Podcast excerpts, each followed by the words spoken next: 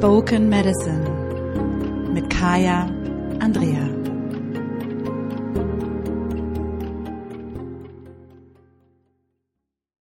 Hallo und herzlich willkommen zur Spoken Medicine. Mein Name ist Kaya Andrea, ich bin dein Podcast-Host und ich freue mich sehr, dass du auch heute wieder mit dabei bist. Es sei denn, es ist dein erstes Mal, dann freue ich mich natürlich umso mehr, dass du den Weg hierher gefunden hast. Und in dieser Spoken Medicine geht es um ein Thema, was ähm, in den letzten Tagen und Wochen immer mal wieder hochgepoppt ist und welches vor allem auch gestern hochgepoppt ist im Jahreskreisprogramm.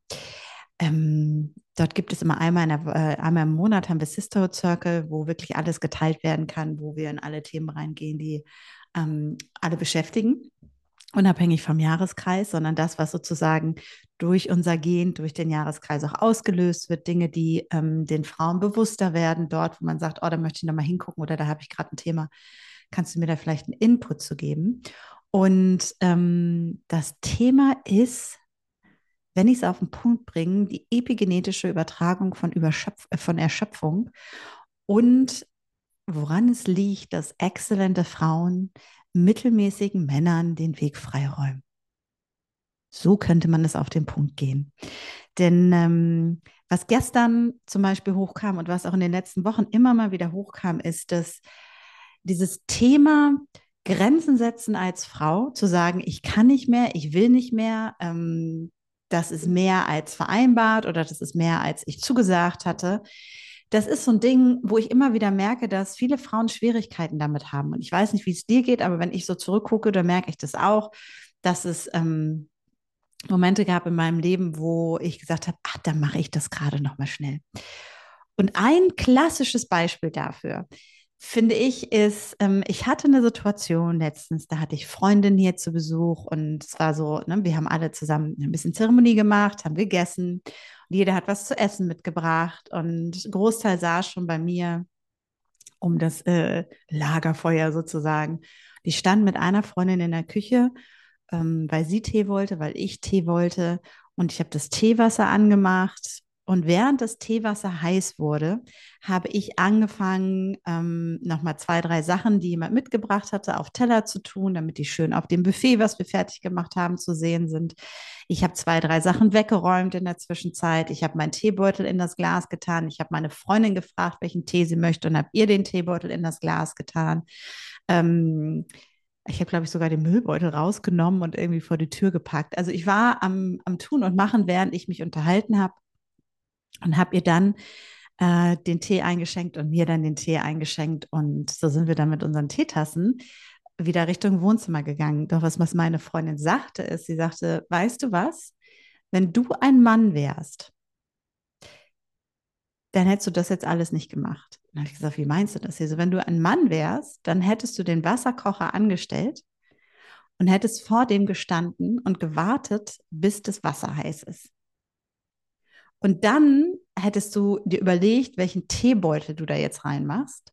Und dann hättest du das heiße Wasser über den Teebeutel gegossen und wärst dann zurück ins Wohnzimmer gegangen. All das, was zwischendurch passiert ist, wäre nicht passiert, wenn du ein Mann gewesen wärst. Und jetzt weiß ich ja nicht all men. Und gleichzeitig finde ich, dass diese Geschichte so wunderbar zeigt, wo diese Krux liegt, ähm, wenn es um epigenetische Erschöpfung auch geht. Weil wir so gewohnt sind, gerade noch mal nebenher, gerade noch mal das, was uns hier auffällt, das, was uns da auffällt, das, was mir ähm, in den Sinn kommt. Meine Aufgabe in dem Moment war, Teewasser heiß machen und das war's. Und gleichzeitig habe ich in dieser Zeit 50 andere Dinge erledigt gefühlt. Ich weiß nicht, ob du das auch kennst oder ob du das auch für dich nachvollziehen kannst. Das ist natürlich etwas, was dafür sorgt, dass wir nicht nur, während ich mit einer Freundin in der Küche stehe, um Tee zu machen, sondern dass es auch so ist, wenn ich im Job bin, wenn ich ähm, auf einer Feier bin.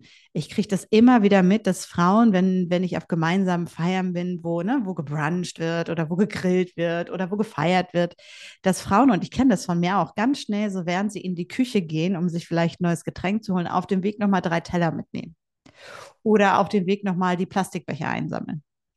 ich glaube, es gibt unzählige Beispiele. Ich freue mich natürlich darauf, alle die zu erfahren. Also hinterlasse sie gerne auch nochmal als Kommentar. Ähm, und was dazu führt, ist allerdings, dass wir am Ende des Tages natürlich sehr viel mehr gemacht haben, als wir geplant haben, als auch vereinbart waren. Ähm, dieses Beispiel, gerade wenn Frauen in Teilzeit arbeiten und dann kommt diese Aufgabe rein und der Chef sagt, oh, aber wir schaffen das nicht, kenne ich viele, die anstatt zu sagen, meine Zeit ist jetzt direkt vorbei, wir haben ja schließlich Teilzeit vereinbart, dass sie sagen, ja, dann mache ich das gerade nochmal schnell und schon wieder über ihre Grenze gehen. Dass wir Zusagen machen, den anderen zu lieben und schon wieder über unsere Grenzen gehen. Und was da passiert ist, das sind zwei Dinge. Also ne, heute sind sozusagen zwei Themen in einem. Zum einen ist es das, dass es so tief in uns drin steckt. Dieses ich mache das noch, ich mache das noch, ich mache das noch, weil uns das seit Generationen so eingeprägt wurde, was im Kern ja auch gar kein Problem ist, solange ich das für mich mache, wie ich beispielsweise in der Küche.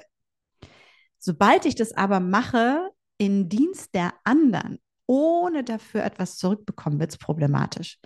Denn dann ist das Phänomen, was ganz oft passiert, dass in vielen Situationen haben wir es einfach ja noch, dass Männer häufiger in Machtpositionen sind, gerade wenn wir zum Beispiel Teilzeit arbeiten. Das war so ein Beispiel, das gestern auch nochmal kam sind es einfach sehr viel häufiger Frauen, die Teilzeit arbeiten und da die Grenzen zu setzen, dass wir mit unserer Exzellenz, mit der Top-Leistung, die wir bringen, mit dem ich mache hier gerade nochmal, ich mache da nochmal gerade und all den Dingen, die dann nebenher passieren, dafür sorgen, dass ein mittelmäßig gut ausgebildeter Mann, denn exzellente Männer, sind nicht so häufig zu finden wie exzellente Frauen. Das muss man auch so sagen. Der Grund, ähm, warum es nicht so viele exzellente Männer in Spitzenpositionen gibt, das sage ich jetzt mal ganz provokativ, ist, weil viele mittelmäßige Männer in guten Positionen sitzen, weil einfach der Klassiker ist, dass Männer Männer befördern, immer noch. Und die sind da natürlich auch clever und befördern Typen, die so sind wie sie. Und viele Männer, die in Spitzenpositionen sind, kommen da eben nicht hin, weil sie spitzenmäßig sind, sondern weil sie Beziehungen haben, weil sie Mann sind, weil sie äh, ne, Buddies sind und so weiter und so fort. Oder weil man sie einfach der Frau vorzieht, weil man unsicher ist als Mann, wie man mit dieser Frau umgehen soll, wenn die dann vielleicht doch mal anfängt zu weinen oder so, immer überspitzt gesagt. Und dann haben wir wahnsinnig viele exzellente Frauen in Unternehmen sitzen und in Jobs sitzen und in Situationen sitzen, die eben nicht an den Top-Positionen sind, weil sie eben nicht dahin befördert werden, aber die ihre Exzellenz an, also nutzen quasi oder zur Verfügung stellen, um mittelmäßigen Männern das Leben einfacher zu machen. Und solange wir das tun, fordern wir keine Exzellenz von Männern in vielen Bereichen. Und es führt dazu, dass wir am Ende erschöpft sind, ohne dass wir etwas dafür bekommen haben, ohne dass wir die Anerkennung bekommen haben, ohne dass wir das dementsprechende Gehalt bekommen haben, ohne dass uns die dementsprechende Aufmerksamkeit gegeben wurde, ohne was auch immer. Und diese beiden Dinge greifen zusammen. Und ähm, ich fand das so berührend, weil wir haben da gestern auch noch mal richtig viel drüber gesprochen ähm, bei, bei Becoming You. Also es war einfach ein Thema, was präsent war und das viele nachvollziehen konnten. Und ein Aspekt war, dass heute Morgen eine Frau aus dem Programm dann schrieb in der Gruppe, sagte sie, boah, ich bin heute Morgen aufgewacht und ich habe gemerkt, ey, wie erschöpft ich eigentlich bin. Dafür, dass ich immer die Bedürfnisse der anderen erst sehe, immer das sehe, was noch schnell gemacht werden kann, immer noch diese ganzen Dinge tue, anstatt mein Bedürfnis von mal nichts zu tun an erste Stelle zu stellen. Oder mein vielleicht noch nicht mal bewusstes Bedürfnis von, ich gehe einfach an diesen Tellern vorbei. Ich muss sie nicht mitnehmen. Sondern ich bin in Gedanken so viel bei dem Drumherum, dass ich eigentlich fast gar nicht bei mir bin. Und ich merke heute Morgen, sagte sie, die Erschöpfung nicht nur von mir, sondern auch von all meinen Ahnen. Und das hat mich richtig berührt, weil mir da echt nochmal so deutlich geworden ist auch, und ich kenne das von mir auch, dieses Aufgescheuchte, so nenne ich das jetzt mal, dieses gerade mal hier nochmal, da nochmal, das ist zum einen unsere Exzellenz. Das ist, weil wir einfach echt gut sind in Komplexität und unser Gehirn einfach so viel geiler vernetzt ist, ne? Und all diese Dinge. Und es ist auch ein Überlebensprogramm. Und weil mir äh, dann, als ich heute Morgen diese Nachricht sah, sofort meine Großmutter in den Kopf gekommen ist, die immer, die hat so gesessen und sie hat, wenn, die hat sie immer, wenn sie gesessen hat, die Hände so zusammengefaltet und hat dann ihre Daumen umeinander gedreht. Also es war so ein bisschen wie Gebetshaltung, aber die Hände auseinander und dann die Daumen umeinander gedreht, die ganze Zeit. Das heißt, die konnte gar nicht richtig still sitzen, sondern es war eigentlich dieses, wann gibt es noch das nächste, was zu tun, was getan werden kann, weil die echt noch aus dieser Zeit auch kam. Du musst etwas tun, um etwas wert zu sein. Du musst eine Leistung bringen, damit du Anerkennung bekommst. Die Biografie meiner Großmutter, äh, da müssen wir jetzt nicht in Detail reingehen, aber die schreit danach von die war das 14. Kind, das letzte Kind, war also natürlich Freude, dass sie da war, aber eigentlich wollte die auch keiner mehr. Die musste immer Leistung bringen, um sicher zu sein um das Gefühl zu haben, ich werde geliebt. Und wenn wir ein bisschen weiter zurückgehen, dann war das für Frauen ganz oft so. Wir müssen bestimmte Leistung bringen. Der Haushalt muss gemacht werden, ne? dies muss gemacht werden, das muss gemacht werden. Und wenn das nicht gemacht wird, dann ist unsere Existenz in Gefahr, weil wir kein Sicherheitsnetz haben, weil wir keine finanzielle Absicherung haben, weil wir uns rechtlich nicht behaupten können das sitzt uns in den Knochen. Also ich meine, nicht umsonst sagt man sieben Generationen und selbst wenn es in unserer Generation, wenn du in meiner bist, so zwischen 35 und 55, sage ich jetzt mal, sich anders anfühlt, bedeutet das noch lange nicht, dass es vor zwei, drei, vier, fünf Generationen anders war. Und das sitzt uns in den Knochen. Und das wirklich zu merken, und das ist so der Impuls, den ich dir heute einfach mal mitgeben will, kurz und knackig, da rein zu spüren, das Programm, was ich abfahre, wo ich jetzt gerade noch mal hier und da was mache, ah, das erstmal überhaupt zu erkennen, um es auch anzuerkennen. Also für mich war das so ein Aha-Moment, weil ich gemerkt habe, krass, ich konnte in dem Moment auch mein, mein Tun anerkennen, wie ich in diesen, was sind das, anderthalb Minuten, die man auf den Wasserkocher wartet, keine Ahnung, vielleicht auch schneller, einmal gerade die halbe Küche durchgefegt habe und alles vorbereitet habe und dies und jenes gemacht habe und das anzuerkennen, meine Leistung anzuerkennen, mein Tun anzuerkennen und auch zu merken, was da eigentlich alles passiert, was ich da eigentlich alles mache. Total wichtig, das ist Schritt Nummer eins. Schritt Nummer zwei ist zu merken, was steckt dahinter. Und da reinzuspüren. Und das kann in dem Moment emotional werden wozu tue ich das jetzt? Bin ich im Überlebensmodus? Bin ich im Hab mich lieb Modus? Bin ich im Guck mal meine Leistung Modus? Oder bin ich einfach im Ich mach's? Das ist auch so ein Klassiker. Ich mach's gerade mal, weil wenn ich es mache, dann wird es eh schneller oder besser gemacht. Womit wir auch dafür sorgen, dass niemand anders je uns die Aufgaben abnehmen kann. Also auch das, ne, anderen Leuten zuzumuten, dass sie länger brauchen, ist es okay. Nur weil wir meinen, wir können das besser. Das heißt nicht, dass wir die Aufgaben nicht abgeben dürfen und sie mehr Zeit brauchen dürfen. Und dann hineinzuspüren, wenn du abends zu Hause bist, diese Erschöpfung, die du spürst, oder vielleicht auch in diesem Fall war es ja halt morgens aufzuwachen, wo kannst du diese Erschöpfung wahrnehmen und ist es wirklich deine Erschöpfung? Denn ähm, ich kenne keine Frau, die noch nie erschöpft war, also wirklich so bodentief erschöpft war. Ähm, ich hatte das jetzt auch nach der wirklich intensiven Zeit, die ich ja hatte in den letzten dreieinhalb, fast vier Jahren. Die kommt jetzt so zu Ende und ich habe wirklich zwischendurch immer mal wieder so Momente gehabt, wo ich, wo mein Körper in so einer tiefen Erschöpfung war. Weil natürlich alle Trigger gedrückt wurden. Da kann man auch noch mal eine Podcast-Folge zu machen in den letzten, in den letzten Jahren. Ähm, und ich voll in alle ähm, wie sagt man das, Rollen, Fallen reingetappt bin. Ging aber auch nicht anders. Also im Nachhinein auch wirklich so zu merken, es ging nicht anders. Und diese Erschöpfung zu spüren. Und dann habe ich gespürt, das nochmal so als, als Impuls auch, wie mir zwar klar war, dass es auch ein Ahnenthema war, aber ich gleichzeitig auch die Anspannung meiner Großmutter zum Beispiel, ne, die mit den Däumchen drehen, weil das ist ja interessant, ne? man soll keine Däumchen drehen, aber dann dreht man Däumchen, damit man nicht äh, in die Ruhe kommt die war permanent angespannt. Ich habe die nie ähm, entspannt erlebt. Es gibt ja diesen wunderbaren Satz, der jetzt bei Instagram rumgeht, I've never seen a relaxed woman. Und das ist was, wo ich gedacht habe, da ist sowas Wahres dran. Wirklich entspannte Frauen, weil wir entspannen uns, wenn wir sicher sind. Wir entspannen uns, wenn wir sicher sind. Wenn ich nicht sicher bin, dann habe ich immer dieses kleine bisschen von Anspannung, weil ich das Gefühl habe, ich muss im nächsten Moment aufspringen und was tun, um XY, damit das und das passiert. Und damit ist dieser kleine Impuls heute wirklich einfach dafür da, ähm, das eigene Verhalten nochmal zu überprüfen und zu merken, dass unsere Exzellenz uns wirklich nur dann dient, wenn sie anerkannt wird und dass wir aufhören dürfen, unsere Exzellenz vor die Säue zu werfen, sagt mir so schön, ne? aber die Säue sind ja, das wissen wir, das Göttentier, ähm, wirklich einfach wegzuwerfen, weil wir sie gerade mal hier und gerade mal da anwenden, um andere Menschen zu unterstützen, die uns nicht offiziell daran anerkennen, dass wir das tun und die vor allem überhaupt gar nicht merken, was wir alles an Zusatzarbeit leisten, weil wir es gerade so nebenher machen. Und ich glaube, es ist ein guter Moment zu sagen, jetzt nicht mehr. Jetzt ist mein Commitment an mich, Thema Jahreskreis auch, aber das gilt natürlich, wann immer du es auch hörst. Ähm, ich committe mich zu meiner Exzellenz. Ich committe mich zu meiner Brillanz. Ich committe mich zu meiner äh, Resilienz ja sowieso, aber ich committe mich zu, zu, zu meiner Außerordentlichkeit, zu meinem großartig effektiven Arbeiten.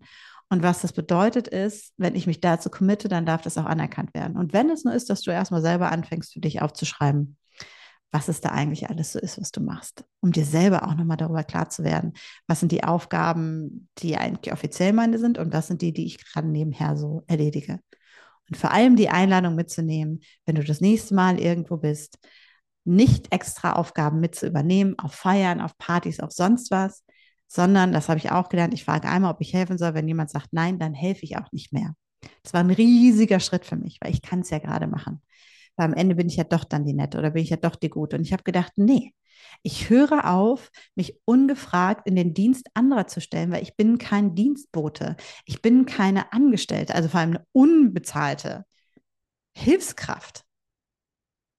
Und ich muss damit aufhören, wenn ich anfangen möchte oder wenn ich möchte, dass andere anfangen, mich anders zu behandeln und mich anders zu sehen in meiner Brillanz. Und vor allem habe ich viel mehr Energie für die Dinge, die wirklich relevant sind für mich, wenn ich aufhöre, anderen zuzuarbeiten. Und vor allem mittelmäßigen Männern. Habe ich lange noch in meinem Leben gemacht.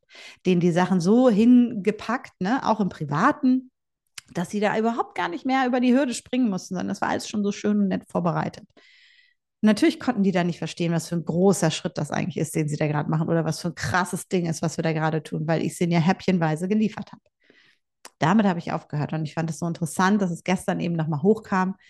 Und deswegen habe ich gedacht, das ist ein wunderbarer Impuls für diese Spoken Medicine. Möge sie ein wenig Heilung bringen, möge sie einen Aha-Moment bringen und möge sie auch an der einen oder anderen Stelle vielleicht den Schmerz bringen, die Trauer bringen oder die Erschöpfung, die dann spürbar wird. Wenn, denn das ist unsere Medizin. Das zu spüren ist der Moment, in dem wir es verändern können. In diesem Sinne ist wieder kurz und knackig. Ich versuche jetzt mal immer wieder ein bisschen kürzer und knackiger zu werden. Ich äh, freue mich sehr, wenn du Lust hast und wir uns ähm, im März sehen. Ähm, ich bin 24., 25., 26. März in Hamburg bei Frage und dort kannst du auch die Tickets bekommen. Es ist eine richtig coole Eventreihe. Ähm, und ich freue mich schon mega, mega, mega drauf. Ähm, das war also, als ich im Januar da war, war es fantastisch. Wir waren eine richtig schöne Gruppe von Frauen, waren knapp 40 Frauen. Und es war so ein magischer Tag und deswegen habe ich gedacht, jetzt machen wir noch mal ein bisschen mehr. Die Zeiten sind so, dass du easy auch, wenn du aus der Umgebung kommst oder auch von woanders kommst, gut an- und abreisen kannst, äh, jeweils freitags und sonntags. Und ja, wenn du Lust hast, sehen wir uns im März. Ansonsten freue ich mich, wenn du diesen Podcast fünf Sterne gibst, immer wieder aufs Neue.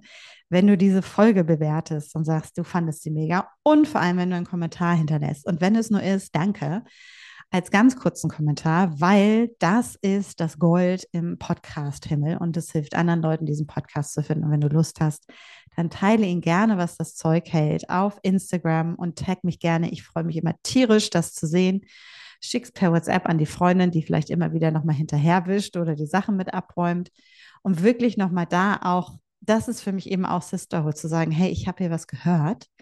Und das könnte vielleicht für dich auch hilfreich sein, weil es ist an der Zeit, dass wir anfangen, aus diesen epigenetischen Prägungen rauszugehen. Deswegen machen wir Ahnenarbeit. Deswegen ähm, ist das so wichtig? Was, also das ist so, wenn wir uns daraus nicht verändern oder bewegen oder das transformieren, dann kommen wir nicht in unseren eigenen Lifestyle, dann kommen wir nicht in das, was jetzt möglich ist, weil wir alte Muster wiederholen. In diesem Sinne, ich wünsche dir ganz viele Momente, in denen du deine Hand zurückziehst, in denen du kurz innehältst, in denen du nicht dem wieder Impuls folgst, nochmal schnell das zu machen, sondern innehältst, durchatmest und spürst, was eigentlich dahinter steckt. und zu dem Moment oder zu dem Schluss kommt, wer es denn eigentlich machen könnte. Ich freue mich sehr aufs nächste Mal. Bis dahin alles Liebe in Sisterhood.